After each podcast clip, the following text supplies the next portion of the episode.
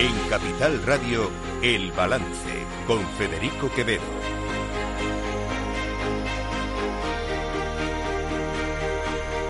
Señoras y señores, buenas noches, bienvenidos eh, este lunes 23 de octubre de 2023, son las 8.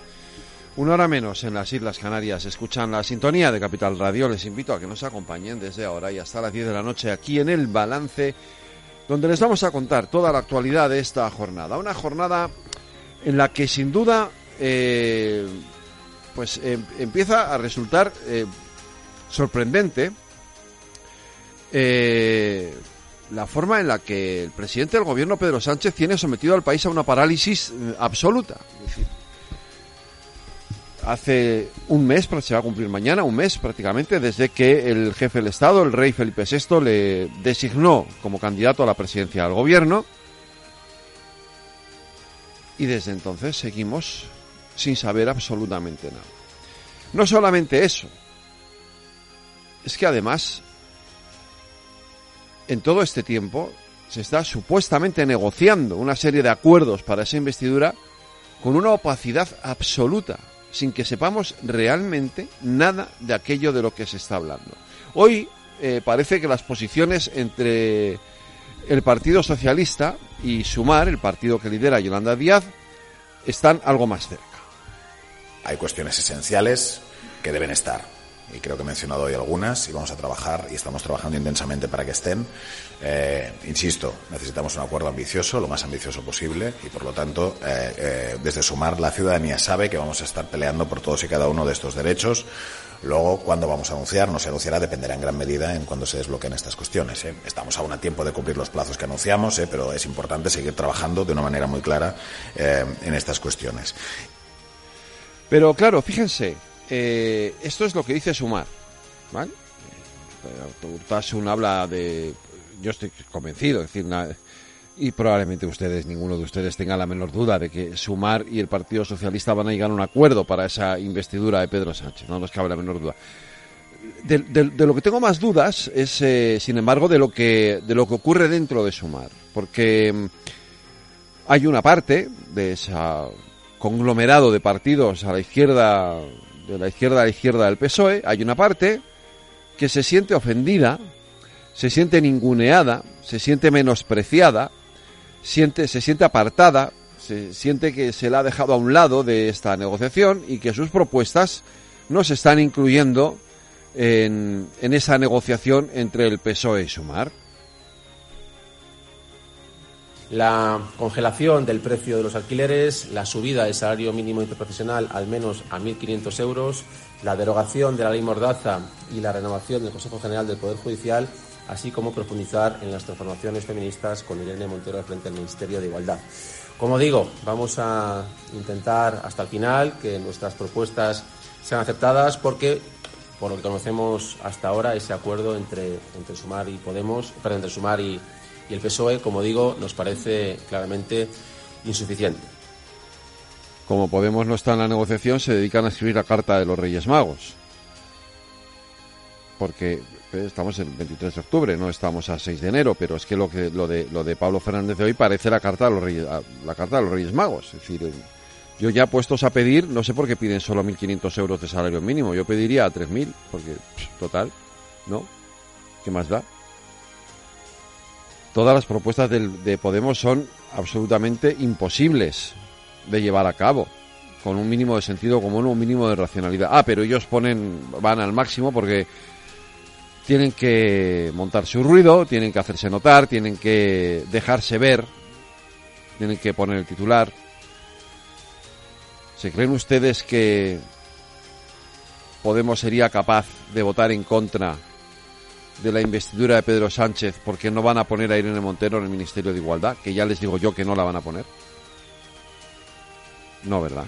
Tampoco. Pero hay que hacer ruido, hay que montar el follón, eh, hay que llamar la atención de los medios de comunicación, esos a los que tanto critica luego Pablo Chenique eh, en, en, sus tweets, eh, de, sus tweets de, en las redes sociales. Pero esto no es lo gordo de la negociación. Lo gordo de la negociación ya saben ustedes cuál, qué es. Lo gordo de la negociación, que es la parte de la que no sabemos nada, esa opacidad, está en torno a la negociación con Esquerra Republicana y con Junts per Catalunya. Ahí se está negociando algo mucho más serio. Ya no solamente la amnistía, se está hablando también de nación.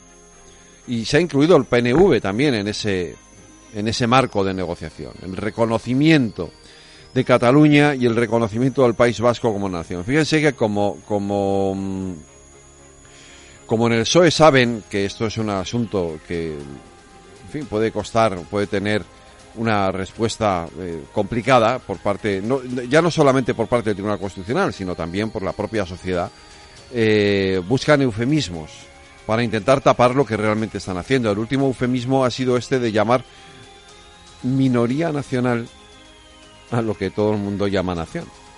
Y en cuanto a la minoría nacional, eh, no entraremos a valorar el concepto, a nadie sorprenderá que para nosotros Cataluña es una nación y no entraremos a, valorar este concepto, cada uno pues aborda la negociación eh, como quiere y como puede y nosotros la abordamos en este sentido con la máxima discreción y con la máxima responsabilidad. Esto de llamarle minoría nacional a lo que es una nación o a lo que el independentismo considera una nación es un eufemismo con el que se pretende tomarnos el pelo al resto de los ciudadanos, evidentemente porque ya me contarán ustedes a dónde quieren ir con eso. ¿A dónde quiere ir también Pedro Sánchez, que lleva 90 días, 90 días de gobierno en funciones, sin haber dado solo una sola explicación, ni una sola comparecencia en el Congreso de los Diputados? Les recuerdo que a Mariano Rajoy el Tribunal Constitucional le riñó, entre comillas, precisamente por hacer lo que ahora está haciendo Pedro Sánchez, que es no dar cuentas en el Parlamento de la acción del gobierno. Porque una cosa es que un gobierno esté en funciones un mes, unos, unos días, mientras se conforma el nuevo gobierno, y no comparezca, evidentemente no haya sesiones de control, y otra cosa es que ya lleve tres meses de gobierno en funciones sin control parlamentario. No solamente eso, no solo es que no haya control parlamentario, es que además no existe, en no existe prácticamente ninguna actividad parlamentaria. Lo dije hace unos días y lo reitero. Francina Armengol tiene secuestrado el Parlamento. Secuestrado el Parlamento. Lo digo y lo repetiré cuantas veces haga falta en estos micrófonos. Francina Armengol tiene secuestrado al Parlamento Nacional. Donde debería haber actividad parlamentaria, lo único que hay es irse a tomar cafés al bar del Congreso. No se reúne ni la mesa, ni la Junta de Portavoces, ni ningún otro eh, ningún otro organismo del, del Parlamento, del Congreso de los Diputados. Por eso el Partido Popular va a poner en marcha la acción de gobierno en el Senado. Porque el Congreso es como si no existiera. Le han echado el cerrojo y no existe. Cobran, eso sí, ¿eh? no se preocupen ustedes que su sueldo todos los meses lo tienen. Empezando por la presidenta. Pero trabajar, allí no trabaja ni Dios, con perdón, ¿eh? Por esto que he dicho pero allí no trabaja nadie. El Parlamento está cerrado a cal y secuestrado por su presidenta. Y esto es algo que hay que denunciar un día sí y otro también. En fin, ayer ya lo saben ustedes, hubo elecciones en Argentina.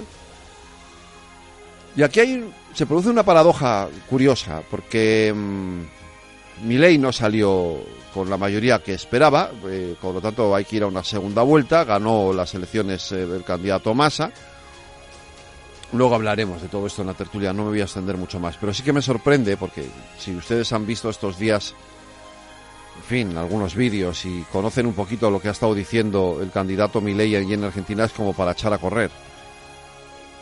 Salvo que se llame usted o yo Isabel Díaz Ayuso. Con respecto a las elecciones argentinas, bueno, ahora queda una segunda vuelta y nada desearía más que el cambio político en Argentina. Personalmente así lo hago. Eh, pienso que el que fue uno de los países más prósperos del mundo no puede seguir cayendo y cayendo y cayendo mientras cada vez más argentinos vienen a vivir entre nosotros pidiendo que abramos los ojos, no solo porque España lleva una deriva parecida, sino porque en el momento en el que ya se han traspasado todas las líneas, la alternancia política se va complicando más. Y el que fue uno de los países más prósperos del mundo, hoy tiene unos índices de pobreza y de miseria económica inasumibles, inaceptables. Por eso yo quiero que haya un cambio en Argentina y así me pronunciaré siempre que me pregunten.